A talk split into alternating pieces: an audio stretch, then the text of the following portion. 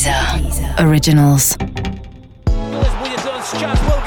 ESPN e Deezer apresentam Correspondentes na Rússia, com João Castelo Branco e Ulisses Neto.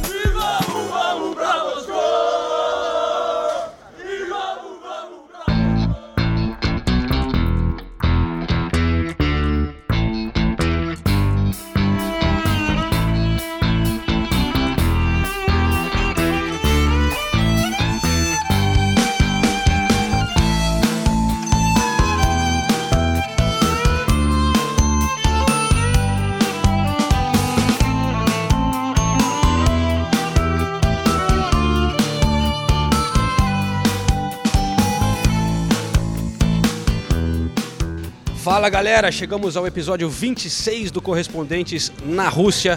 Estamos gravando em São Petersburgo, em um pub belga.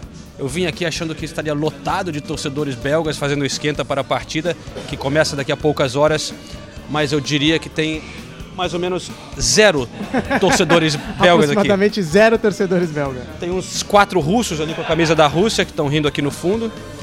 É, enfim, e isso na verdade resume um pouco como a situação dessa Copa em termos de torcida. Vamos falar sobre isso daqui a pouco, mas vamos apresentar quem está aí na mesa aqui com a gente. Postaremos uma foto no nosso Facebook também para mostrar Boa. a galera. É, Gustavo Hoffer, nosso companheiro. Firme e forte, mas já à base de medicamentos após 51 dias de viagem, a garganta pediu ajuda. Ulisses Neto, como sempre, parceiro aqui do Correspondente Premier, ainda vivo. Ainda vivo, suando frio, tomando antibióticos russos. Um Sputnik aqui que tá me dando uma, uma levantada. Mas estamos por aí, João. E os convidados do dia, um casal ilustre aqui que rodaram o país. Caio Carriere, beleza? Beleza, sempre um prazer, valeu pelo convite mais uma vez e hoje tenho a honra de estar ao meu lado da primeira dama, né? Apresenta a primeira dama então pra gente. Vivian Elias. Olá, gente, tudo bem? Você é do, do, do métier também? É jornalista também, Vivi ou não? Também. Também? sou. Ah, então- Jornalista se atrai, né? Quem acompanha o nosso podcast já vai conhecer o Caio, né, que participou bastante do Correspondentes Premier, fez um belíssimo trabalho lá em Manchester na última temporada. É, e fica a pergunta, Caio, você renovou o contrato por mais uma temporada, a estrela lá de Manchester, ou vai encerrar a carreira no Brasil agora? Então, tem sempre aquele, aquele, aquele ditado tem que parar no auge, né? Tem que parar no auge. Tô vendo ainda. Tô vendo ainda a ver, Avaliando propostas. avaliando propostas, a ver as respostas ou a resposta pode sair nos próximos dias, né? Tá certo. V- Vamos ligar pro professor Guardiola pra ele, pra ele encaminhar essa papelada aí, né? Ficaremos de olho. E vamos aproveitar também e falar um pouco da prévia desse jogo da Inglaterra, né? Histórico momento para a Inglaterra é, na semifinal da Copa. Mas é, vamos começar falando um pouco da experiência da galera aqui na Rússia, né? É, vocês foram para quantas cidades é, aqui, Caio? No total vão ser sete, mas até agora a gente não foi até a sétima, que Moscou vai ser a sétima. Então, se a Vivian puder me ajudar, na Vivi, ah, foi Rostov, São Petersburgo, Kazan, É, Kaliningrado, Samara, Nizhny e é isso. Moscou é a última. Nizhny, fiquei sabendo que era bem ruim, é verdade ou não? Olha, é uma cidade ok, assim, não é, não é ruim, como foi um tempo muito curto, a gente não teve muito tempo para conhecer a cidade e achar horrível. Eu gostei muito do estádio, né? Por dentro, para mim, é o estádio mais bonito da Copa, a decoração, assim, tal, como é montado o estádio. Foi, o jogo que a gente viu lá foi França e Uruguai, um estádio bem bonito por dentro. A cidade a gente passeou um pouco, mas não teve tanto tempo, assim, muitos dias para desfrutar ou se frustrar. Interessante de trazer o, o, o Caio e a Vivi aqui é que eles são jornalistas, mas fizeram essa viagem como torcedores. Estavam aqui de férias, né? Então tem uma visão totalmente diferente, experiência diferente da nossa. Vocês vieram como torcedores, é, é outra história. É, mas vocês vieram com uma proposta diferente de muitos torcedores brasileiros, né? Que não foi vir para seguir o Brasil, né? Então, nossa ideia era essa, sim. Lógico, quanto mais jogos do Brasil, melhor, mas a gente queria também ver as outras torcidas latinas e as outras torcidas europeias. E a gente viu que a Copa é a torcida latina. Para mim, o meu jogo mais especial foi Colômbia e Polônia, tanto pelo ambiente quanto pelo gol do Mina, né, que tenho é, conexões afetivas com o Mina. E eu vinha para cá querendo ver um gol dele, sendo que ele era reserva, e ele virou titular naquele jogo. e também pelo ambiente. Na Colômbia, é, depois a Vivi pode falar mais, é, na Colômbia eu senti um ambiente muito familiar, assim. No Brasil, a gente comparou, é muito homem, é muito grupo de homem e poucas, um pouco ambiente familiar, assim, é um ambiente muito mais masculino. Na Colômbia, a gente sentou, por exemplo, na frente de uma mãe e um filho, era, era só mãe e o filho no estádio, e a Colômbia é uma festa, é uma festa para o país, assim, um ambiente fantástico. E é, as outras torcidas também, peruanos, mexicanos, aposto que vocês também falaram aí durante esses personagens durante a Copa. Mas a, a torcida latina, para mim, foi a marca desse Mundial. É interessante isso que você falou, porque eu nunca tinha vindo também numa Copa é, fora do Brasil, né? É a minha segunda, a primeira foi no Brasil, então você não tem essa experiência de, de ver o perfil do torcedor. E realmente o perfil do torcedor eh, brasileiro me espantou um pouco, que é sempre isso, né? É o homem branco de classe média, normalmente 40 e poucos anos, e que se porta, não todos, mas a maioria que se porta como moleque. São uns caras um pouco mais, mais velhos, mas se portam como moleque no sentido de ficar agarrando as minas na, nas baladas, de ficar gritando no aeroporto e tal. E isso me surpreendeu um pouco também, eu não imaginava que era assim. Eu vi da, de outros países é, principalmente outros países latinos, no México também, que era sempre família viajando junto. É, o pai, a mãe, às vezes o filho, né, a filha e tal. E no, no do Brasil não, não é esse o perfil, Argentina não. é muito homem também. A Argentina também é muito Argentina homem. é um perfil similar ao do, ao do. Brasil. É, é verdade. Talvez um pouco mais, até a gente já falou, né? Na Argentina é a galera do futebol mesmo, torcedores, torcida organizada tal. Essa torcida organizada do Brasil foi uma coisa de uma elite ali paulista que um grana que conseguiu de, queria fazer essa, essa aventura e fez um trabalho bem legal, mas era uma coisa, né, com dinheiro por trás, redes sociais, tudo bem organizado, que foi legal pra caramba, mas muito diferente da torcida argentina, que é mais um galera do futebol é, mesmo, é, né? tem isso também, é verdade. Eu acho mas, que... é aqui, mas entra aquilo que eu até falei outra vez. A Copa é cara pro brasileiro e é cara pro argentino. Mais cara ainda o, pro argentino. Exatamente. É o argentino que viaja aqui não é um coitadinho. Né? A viagem de Buenos Aires para Moscou é mais cara do que.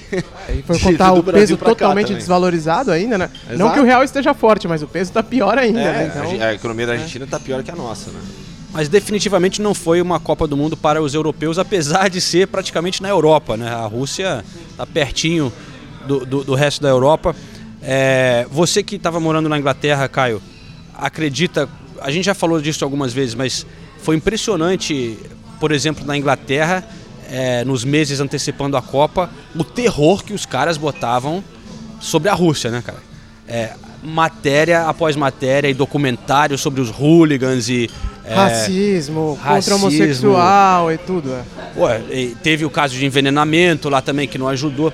Mas eu acho que um, um grande fator também, especialmente para os ingleses, talvez até franceses, e agora eu até questiono como que surgiu isso? Foi aquele a situação na Eurocopa dos hooligans russos fazendo aquele ataque planejado, premeditado. É, parece que até com o apoio do governo, de um grupo sério de hooligans atacando os torcedores ingleses na Eurocopa de 2016. Aquilo foi muito marcante, foi uma coisa muito violenta e um nível de, de, de hooliganismo que não era visto há muito tempo. Porque não era aqueles caras bêbados que estavam lá para brigar e tal. Era uma, uma coisa meio militar. E agora eu fico, agora eu questiono, será que isso poderia ter sido uma coisa do governo, já pensando na Copa do Mundo, falando, olha, um aviso. Quem vier para a Copa, causar. olha o que a gente tem lá na Rússia. Já um aviso para quem estava pensando em para a Copa causar, o cara começou a pensar duas vezes. E eu tenho muitos amigos, não que estavam vindo para causar, mas que ficaram falando, porra, eu já fui para várias Copas, mas não sei se eu estou muito afim de ir para a Rússia e ficar junto com a torcida inglesa, que pode ser alvo de alguma coisa lá.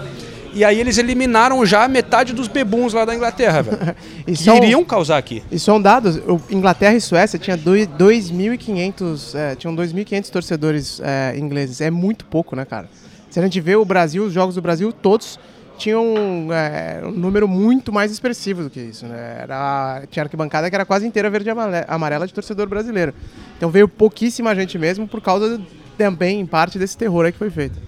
Eu não, não sei se. É lógico que tem questão do número, mas eu também eu via, mesmo no dia do jogo, só muito perto do estádio eu via pessoas com camisa da Inglaterra. Não sei se eles tinham receio também de andar nas ruas. Quem estava aqui, né? Os poucos estavam aqui. também tinha um receio de, de usar uniforme durante os, os dias. É, a gente viu a campanha mesmo pré-Copa e foi meio estranho, assim, né? Claro que os dias de Copa são meio uma bolha muito diferente do que a sociedade. É, mas é, é, difícil ter, um, ter uma conclusão, assim, né? Essa teoria de, de dar um aviso é boa, e, mas eu imagino que também... Uh, talvez a Copa não é algo que atraia os hooligans russos, algo que eles não gostem, porque eles tem muito hooligan que não gosta de futebol, né? Ele gosta de brigar e de fazer alguma coisa, etc. O futebol às vezes é só um pano de fundo para ele ir para o estádio.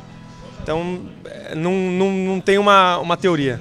Ah, eu acho que na Copa do Mundo, e eu falei isso antes da Copa, eu falei, duvido que vai acontecer alguma coisa. Eu duvido muito, porque é muito, aqui é um país muito controlado. A gente não sente isso na Copa porque é aquela coisa da bolha da Copa e as pessoas surpreenderam sendo muito simpáticas mas a gente vê em vários aspectos da sociedade e da vida é, cívica também, em termos de policiamento, tudo, atitude diferente por parte da, da, da Rússia.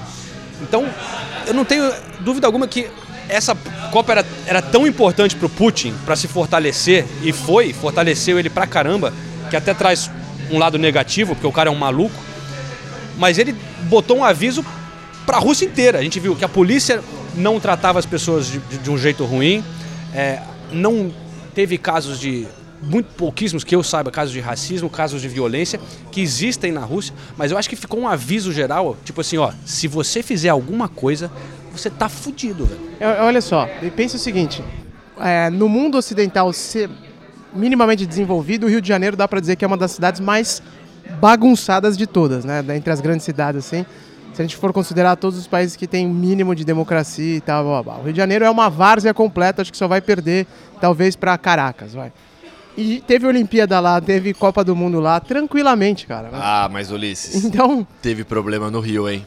Teve problema teve no Rio. Jornalista argentino que morreu é, em, em, perseguição de. Eh, um acidente que envolveu ele. É verdade. Mas envolvendo é, é verdade. perseguição assaltante. Caso, né? é. Teve muito assalto, teve briga, sabe? aqui, Isso foi na, na, na Olimpíada? Eu, assim, eu, eu, eu, Não, é Copa, Copa, Copa. Olimpíada, na Olimpíada eu não trabalhei. Tá. Né? Na Copa de 2014, eu posso falar da experiência. Eu passei pelo Rio duas vezes: quartas de final e final. Eu vou passar também por Moscou, vai, para pegar o exemplo da, de uma cidade gigante, duas vezes. Olha, eu acho que aqui eu tenho a impressão, eu tenho uma sensação de mais segurança do que na Copa de 2014 no Brasil. É, mas é que também você nunca foi infectado pelo noticiário pré-Copa de, de, Moscou. Né? Né? E eu, eu conheço a violência brasileira. É, é isso que eu tô falando. Né? Eu, eu, tenho já isso. Né, na, no Vocês que viajaram por bastante da Copa, em algum momento, que a gente tem essa coisa do, da credencial e tal, né? A gente recebe um pouco mais de atenção e segurança por causa disso. Fora dessa bolha de jornalistas, algum momento vocês se sentiram algum perrengue, algum tipo de ameaça ou que poderia não ser legal aqui? Os russos estão te olhando meio estranho? Não, eu sou uma das pessoas que hum, estavam apavoradas com o fato de vir para a Rússia, assim, eu titubeei bastante, assim, quando o Caio propôs e tal. Caio teve que convencer bastante. É, eu falei, assim, eu tenho uma amiga, uma super amiga russa que tava falando, meu, vai, ainda por cima você vai estar com seu namorado e tudo mais. É, ela mora no Brasil, me incentivou bastante. E hum, eu tava com medo assim, por ser novo e eu não sabia o que ia me esperar, dificuldade de comunicação. Eu achei que fosse ser muito mais perigoso, assim. E eu não consigo lembrar de nenhum momento que eu me senti insegura. Assim, quando eu cheguei, eu tava com medo, porque a gente chegou em Rostov, a gente chegou pela Rússia por Rostov, de madrugada. E aí o primeiro táxi eu lembro de estar tá com muito medo, mas por mim, né? Mas depois, assim, a gente andou na rua de madrugada, a gente pegou um monte de Uber, transporte público à noite. E eu, a sensação de segurança foi grande, assim, mas vale lembrar que eu sempre estava com o Caio. Eu não tive experiência, assim, de andar sozinha, é, de trem, só eu, mulher e tudo mais. Mas eu me senti muito segura, assim, fiquei muito surpreendida. Teve o perrengue da ponte, né? Como é que foi essa história ontem? Então, a gente está agora em São Petersburgo, né? Ontem saímos para encontrar outros amigos jornalistas para tomar uma cerveja E aqui na, em São Petersburgo, obviamente, o rio corta a cidade, tem várias pontes para atravessar o rio. E quando a gente saiu do, do pub, era mais ou menos três e meia da manhã, algo assim. Tava levantando a a gente ponte. pegou o Uber para atravessar a ponte, todas as pontes estavam abertas. Então a gente teve que esperar uma hora para cruzar a ponte, para ir para o nosso hotel, né? Que não era longe. Só só pra clarificar pros ouvintes, quando a gente dá ponte aberta, é a ponte que sobe, né? É. É, Não é aberta pra passar, é, é Não, aberta a pros ponte barcos levanta para passarem. os a barcos ponte leva- passar. É, Exatamente. releva, é. E era o Duas taxista vezes falou. por dia, eu acho, né? Uma e depois às três da manhã, uma coisa assim. É, o taxista falou, ou a gente faz uma volta de 40 quilômetros, ou vocês esperam uma hora para atravessar, que é o tempo que a ponte vai ficar, entre aspas, aberta, né? Ou vai, vai subir a ponte. E vocês E aí- ficaram no carro esperando? Não, a- o cara falou que tinha que é, continuar o trabalho e a gente saiu e ficou num, num cafezinho ali que estava aberto perto da, do forte que tem aqui e esperamos abaixar a ponte. Aí depois pegamos um, um Uber. Tanto é que quando o João mandou a localização desse bar, é o mesmo bar, só que é outra unidade. Eu falei, porra, tem que voltar lá pro, pro lugar de ontem.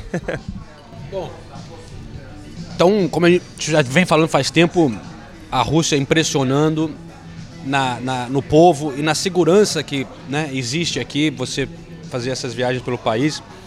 Vamos aproveitar agora, mudar um pouco de assunto, já que três dos cinco que estão aqui na mesa vivem na Inglaterra, né? E a Inglaterra é um dos quatro semifinalistas. Vai ganhar a Copa, será, a Inglaterra? É difícil falar isso horas antes do jogo, né? Mas ontem a gente esteve no, no hotel lá da Inglaterra para acompanhar a- o, o Media Opportunity deles, né? Que foi uma entrevista coletiva com Ashley Young, do Manchester United, e com o Eric Dyer, do Tottenham.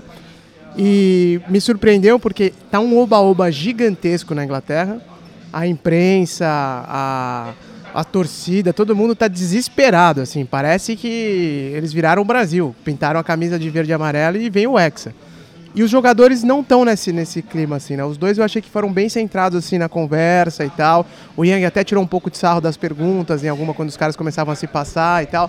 Eu achei bem, bem tranquilo a, a pegada dos dois. E aí, normalmente são esses times que acabam levando mesmo. Então, sei lá, acho que... Se... Ô, Faz- Ulisses, Fala aí, fala aí. né? co- Como que seria, essa é pro João, né? Oba-oba na Inglaterra. O termo oba-oba. Oba-oba em inglês. Oba-oba inglês. Como, como seria o oba-oba na Inglaterra? Cara, agora você me pegou, cara.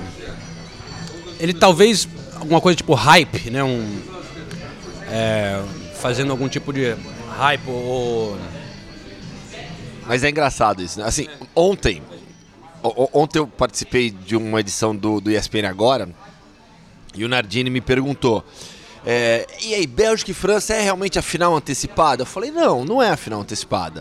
Eu falei: eu não vou usar esse termo. Até pela qualidade que tem a Inglaterra, pelo meio campo que tem a Croácia. Mas aí eu falei: vamos fazer uma análise dos quatro semifinalistas? Daqueles quatro favoritos ao título no início da Copa, quem sobrou? Só a França. Então, naturalmente, é um time que carrega um peso muito grande. Vamos olhar para o futebol jogado por todas as seleções do Mundial até agora. Para mim, quem é, qual é a melhor seleção? Quem jogou o melhor futebol? A Bélgica. Então eu concordo que o duelo entre Bélgica e França é mais forte do que esse jogo entre Inglaterra e Croácia. Até aí, garantir que dali vai sair o campeão é outra história. Mas se eu tivesse que apostar em um time campeão, eu aposto que está no jogo entre Bélgica e França, por tudo e pela análise que eu, que eu, que eu tenho da Copa. Né? Mas a Inglaterra assim- pode surpreender, lógico que pode. A Bélgica teve momentos muito bons, mas também deu umas tropeçadas, né? Claro. Sofreu gol pra caramba. A Inglaterra veio bem sólida, cara. Não teve muita dificuldade de, de chegar até aqui, né? Claro que pegou tô- uma, uma chave mais favorável, mas. Eu tô, eu tô. A gente tá gravando isso aqui antes da, do jogo da Bélgica com, com a França, né? Se a Bélgica ganhar da, da França, eu acho que muita gente vai olhar pro jogo contra o Japão e falar: olha aí, os caras quase perderam pro Japão. Eu- aí eu traço um paralelo Levaram com 2014. 2 a 0, né? É, é, não, eu traço um paralelo com 2014. O Japão pode ser pra Bélgica o que a Argélia, foi Argélia. pra Alemanha. A Argélia quase despachou a Alemanha da Copa também em 2000 em 2014. Mas sei lá, né, a gente tá gravando antes, depois a França enfia um 4x0 na Bélgica, né? Só uma observação rápida sobre ali o, os- o CT da seleção inglesa. Uma coisa que eu achei engraçado, de bastidores assim, foi que eu entrei na sala de coletivas. Era uma sala pequena até para tamanho de sala de coletiva, menor do que ali do Manchester City, por exemplo, lá na Inglaterra.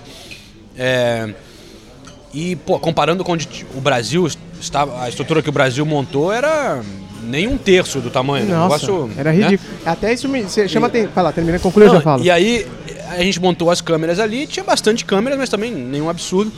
Eu vi um jornalista inglês entrando ao vivo na Sky Sports, um pouco antes da coletiva, e ele olhava assim, ele descrevia aquilo, ele falou: nunca teve tanto jornalista aqui na coletiva da Inglaterra como teve hoje, o mundo inteiro está aqui, não sei o quê. Realmente tinham vários jornalistas brasileiros e tal, mas comparando com o Mas que tinha o era Brasil nada, desde o é. primeiro dia, velho, não era nem metade de câmeras que tinha no Brasil todos os dias ali no Brasil. Era impre- só- assim, a, a dimensão da cobertura também é, Mas impressionante. aí, aí, até um.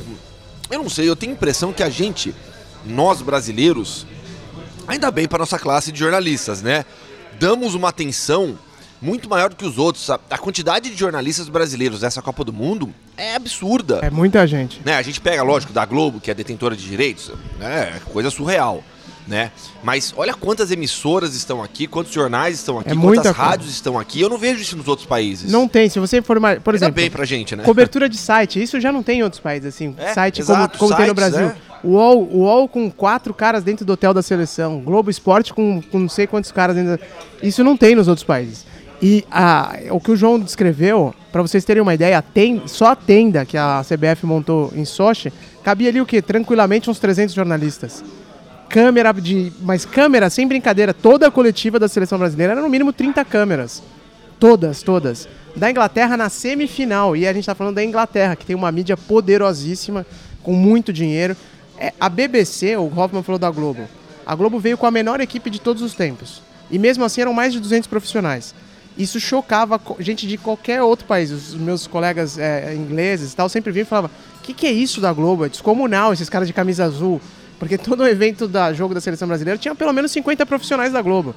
E a BBC manda. Ontem lá a gente viu, no campo da Inglaterra, a BBC era um repórter, um câmera e um produtor. Três caras. Três caras da BBC, que é a maior emissora britânica. A ITV tinha menos ainda, né? Que é a maior privada.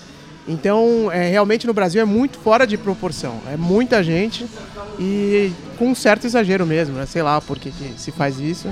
Mas na Inglaterra não, não tem essa, essa mesma pegada, não. Depois que a Colômbia dançou com Mina, é, perdão pelo trocadilho aí, confesso que a minha torcida se virou contra a Inglaterra, apesar de morar lá, porque a gente estava na no jogo Inglaterra e Bélgica, o jogo que os dois times jogaram com o time reserva em Aquela Kaliningrado. vergonha, né?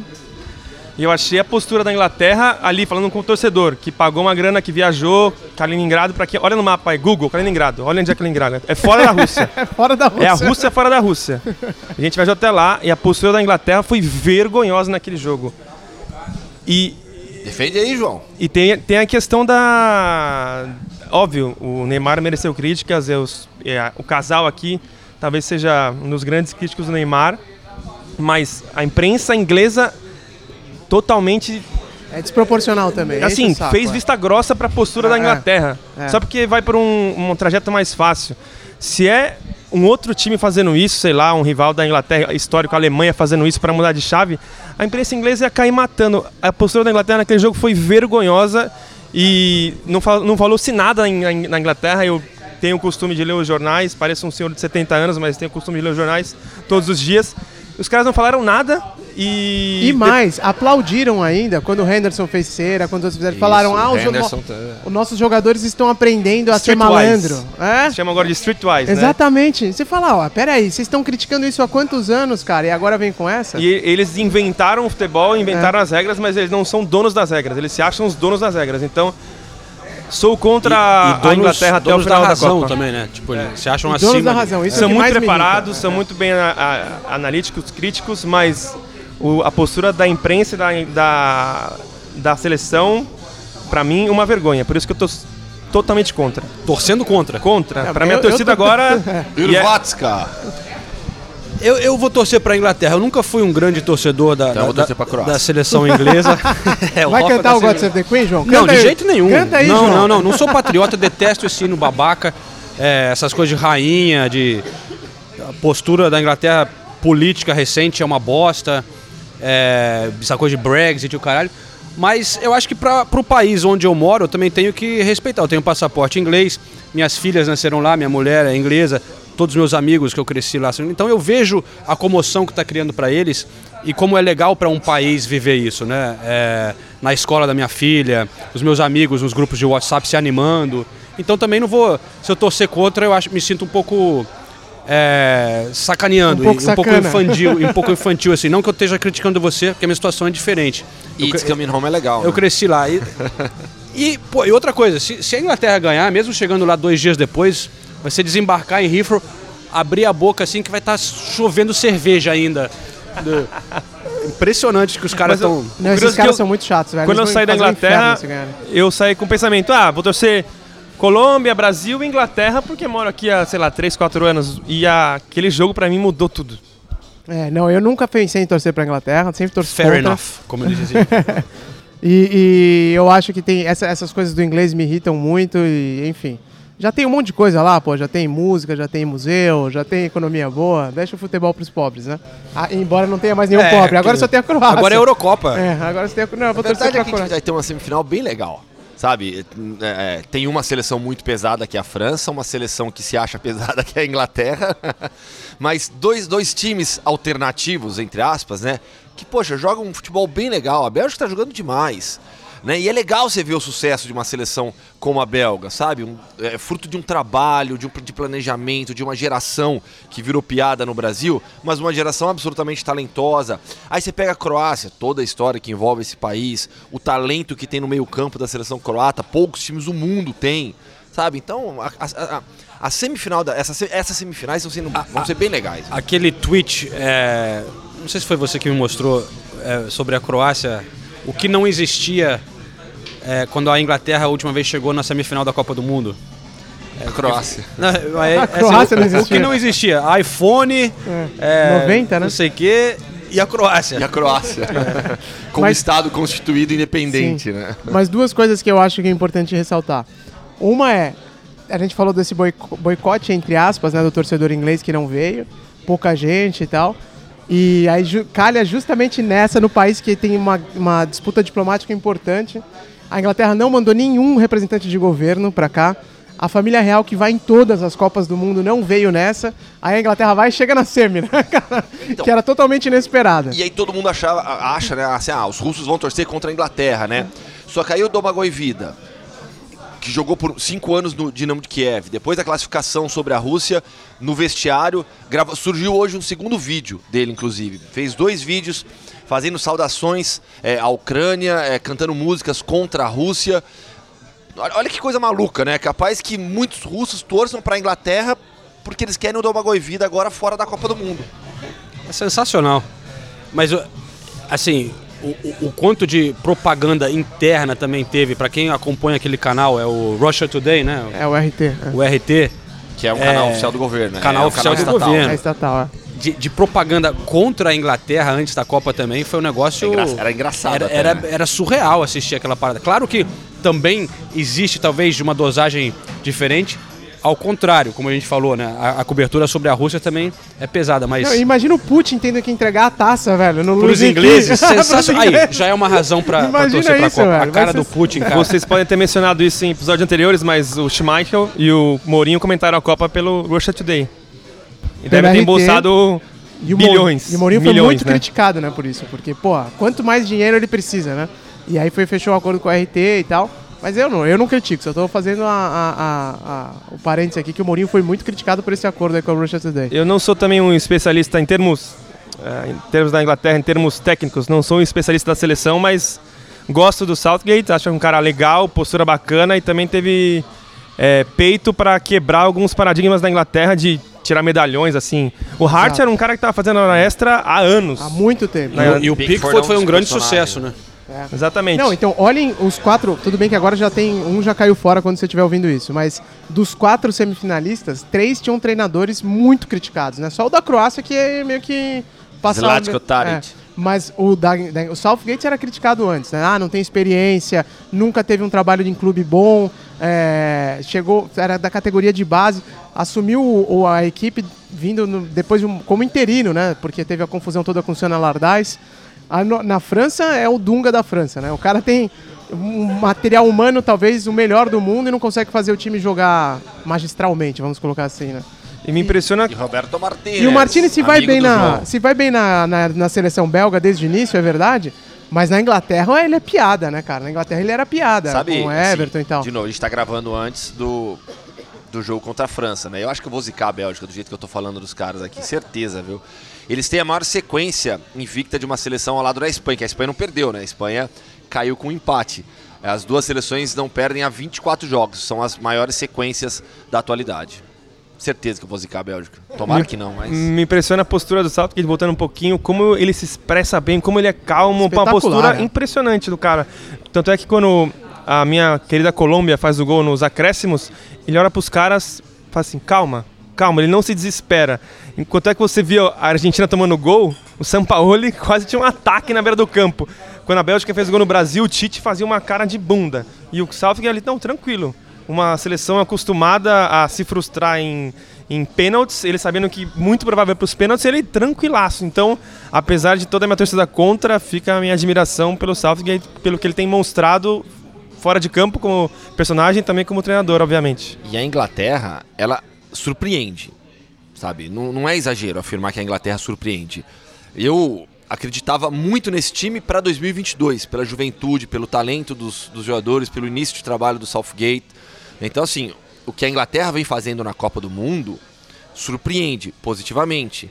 É, pode ser campeã tranquilamente, mas acho que a- a- a caindo agora na semifinal para a Croácia, poxa, a- o trabalho tá, tá plantado já, sabe? A sequência para a Inglaterra é absolutamente positiva. Projetando já esse time para 2022, vai chegar muito, muito forte. É isso aí então, né? Vamos ver o que vai acontecer. Estaremos a caminho de Moscou nesta quarta-feira. Finalmente vai justificar a música que abre o podcast. Podcast, né? é. e vamos, vamos pra Moscou, é. Acabou Primeira que- vez que a gente vai junto pra lá, né? É verdade. Essa música que foi feita pelo movimento lá verde e amarelo antes da Copa acabou não sendo usada, né? Porque eu acho que eles estavam guardando para Pra grande final. Para grande final acabou virando trilha especial pro nosso exclusiva para o nosso podcast. Mas bom, antes da gente agradecer aqui a, a- a participação dos nossos amigos, para fechar, Caio, algum destaque? Você falou da tor- das torcidas latinas e tal, mas da, da viagem de vocês, assim, algum outro destaque que vocês vão levar como, como, como memória, assim, da Rússia que vocês queriam compartilhar com a gente? Olha, pra mim, é, eu sei que vocês já falaram é, disso também. A imagem que eu tenho agora do povo russo, povo russo assim, atendentes, motoristas, é, recepcionistas, sabe? Pra mim foi muito marcante, assim, fiquei bem apegada a eles. Aquele a- povo que não usa martelo, né? Esse aí que não usa martelo. é, se não usarem martelo, tá bom. Mas assim, da, da vontade de ajudar e da iniciativa já de né, tentar se comunicar com a gente, assim, realmente fez toda a diferença. E as- conhecer cidades assim fora do, do esperado, né? Não só Moscou e São Petersburgo, mas por exemplo, Kazan para mim foi muito marcante, achei uma cidade maravilhosa. Enfim, cidades menores assim que no, no dia a dia a gente nem imagina que existe. Para mim foi bem marcante, assim. Eu destacaria Kazan entre as mais bonitas. Ah, eu recomendaria, lógico que a gente sabe que o Brasil não vive um momento econômico muito legal e também as pessoas, às vezes, cada um tem os seus planos, mas São Petersburgo eu acho que é uma cidade que a pessoa tem que conhecer antes de morrer, que é uma cidade fantástica, é, muita história, muita cultura, muito vibrante, assim, uma cidade e é, acho... E também é um- é uma sociedade, obviamente, muito mudada pelas guerras, pelo histórico, uma cidade que, uma sociedade mais fechada assim, mas se você consegue a abertura, o, o, o russo ele é simpático dentro das possibilidades da comunicação. Então eu- fico pensando por que, que eu não cogitei conhecer a Rússia antes. São Petersburgo, eu penso em voltar assim, sei lá, mais pro frio, ver como é que é o frio. É lógico eu não quero congelar aqui, mas eu assim, São Petersburgo pra mim tá entre as três cidades que eu mais curti na vida. Opa, mais um, viu só? O meu top 3 é sem, fora da ordem, tá? São Petersburgo, Bruges e San Sebastião, no País Basco.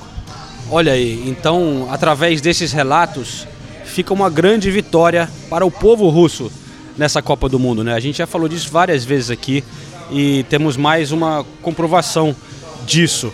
É, eu só fico com um pequeno pé atrás, que infelizmente será uma grande vitória para o Putin também essa Copa, mas eu fico feliz por todos os russos de terem essa oportunidade de mostrar para o mundo um outro lado da Rússia, que a gente sim é vítima de propaganda contra a Rússia fora do país, tanto pela imprensa como por filmes de Hollywood que trazem essa imagem sempre do russo, aquele cara, né, o malvado, desde a época do, do comunismo e tal, que tinha essa, essa divisão, mas não acabou ainda, né? Ainda fica essa, essa imagem do russo como um cara fechadão, violento, é, da máfia e tal. E não é assim. Não foi essa a experiência nossa e das pessoas que conversaram aqui com a gente no podcast. Ulisses Neto, encerramos aqui o 26. É isso aí, vamos convidar as pessoas para ouvirem a, a parte extra do nosso episódio na Deezer. Temos o Eric Dyer falando em português sobre dois pontos interessantíssimos. Um, como um time que passou vexame em 2014, eliminado na fase de grupos, passou vexame em 2016, eliminado pela pequena Islândia na Eurocopa, chega numa semifinal de Copa do Mundo em 2018. O Dyer fala sobre isso e também sobre a grande comoção que existe lá na Inglaterra. Hoje eu estava lendo o artigo da Marina Hyde, sou como o Caio Carriere, também ainda é, faço questão de ler os jornais todos os dias pela manhã. E a Marina Hyde é uma colunista muito famosa do Guardian. Ela fala o seguinte, ela faz piada, né? Uh, que o mundo agora está dizendo: olha, veja esse país com tantas dificuldades econômicas e políticas, principalmente, porque o governo da Theresa May está em frangalhos, né? Como esse país está se segurando no futebol, né? Como é um motivo, tipo, fazendo uma piada como eles fazem normalmente da gente, né? Do Brasil. É. Falar, ah, o Brasil. Seria bom para esse país É, que está cheio de problemas, é, né? esse povo Ganhar tão sofrido e tal, ganhar uma Copa do Mundo, eles falam isso da gente. Ela tem um humor bem legal, essa Ela é muito jornalista. boa, ela é muito boa. E ela tá falando que agora o mundo tá falando isso, né? Veja esse país que vai sair da União Europeia, essa gente tão sofrida, com País dividido. país dividido, agora unificado pelo futebol. Muito bom o texto da Marina Hyde. E aí o Eric Dyer fala justamente sobre isso. Ele, ele Ele chega a dizer. Ele, ele chegou a falar. É, ah, num momento desse que a gente tem, é bom unificar né, o país e por aí vai.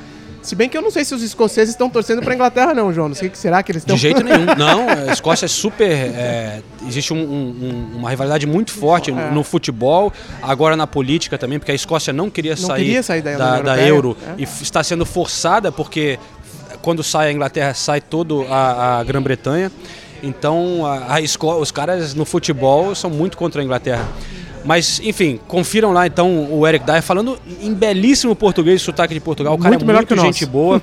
Deram essa abertura pra gente lá na coletiva de poder fazer duas perguntas em português e ele fala muito bem, melhor do que muito jogador brasileiro aí que mal consegue se expressar direito. É isso aí então, galera. Muito obrigado. Até a próxima então. Valeu, pessoal. Até mais.